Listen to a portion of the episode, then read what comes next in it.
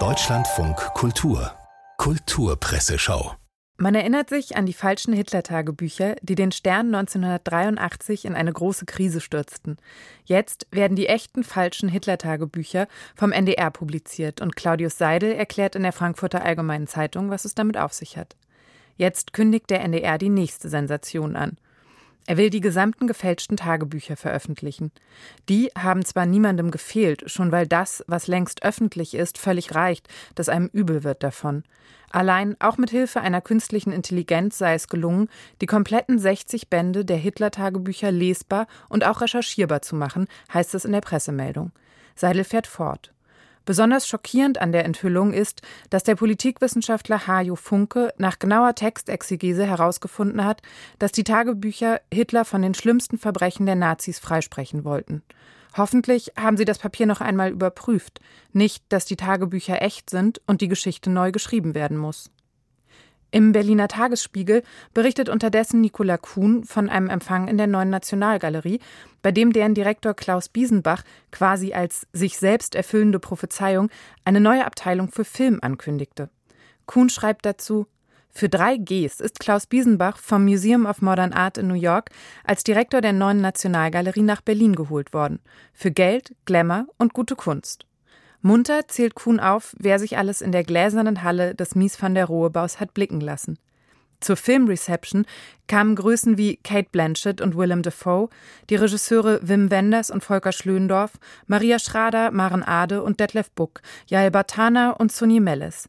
Netzwerker Biesenbach hatte seine Verbindungen in die Filmwelt spielen lassen.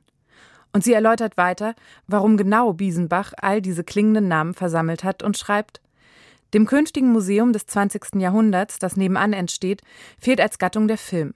Eine eigene Abteilung müsste her, im besten Fall wie das Filmdepartment des MoMA. Große Pläne, die wir gespannt verfolgen werden. Peter Richter freut sich in der Süddeutschen Zeitung über die Rückkehr des lange untergetauchten Schriftstellers Reinhard Götz, der im Wissenschaftskolleg in Berlin die neue Ausgabe der Zeitschrift für Ideengeschichte vorstellte. Laut Richter trug sich das so zu bumsvoller Saal und Feuilletonisten von fast allen großen Zeitungen unter den Fellows aus den Geisteswissenschaften mit ihren eher nachdenklich auf den Schultern hängenden Sakkos. Dann Einmarsch Götz.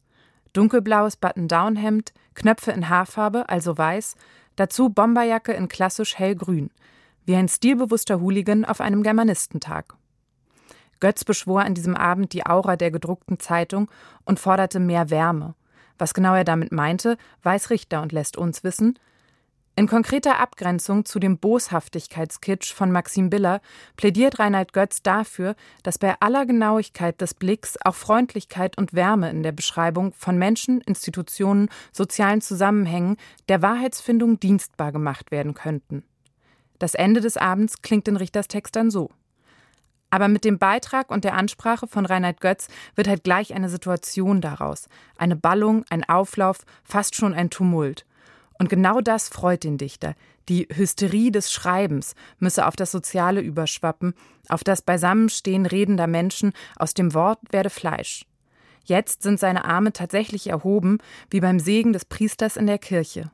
Das Altarbild hinter ihm zeigt eine Zeitungsseite mit dem Foto einer Bücherwand. Reinhard Götz Schlusswort lautet selbstverständlich Halleluja.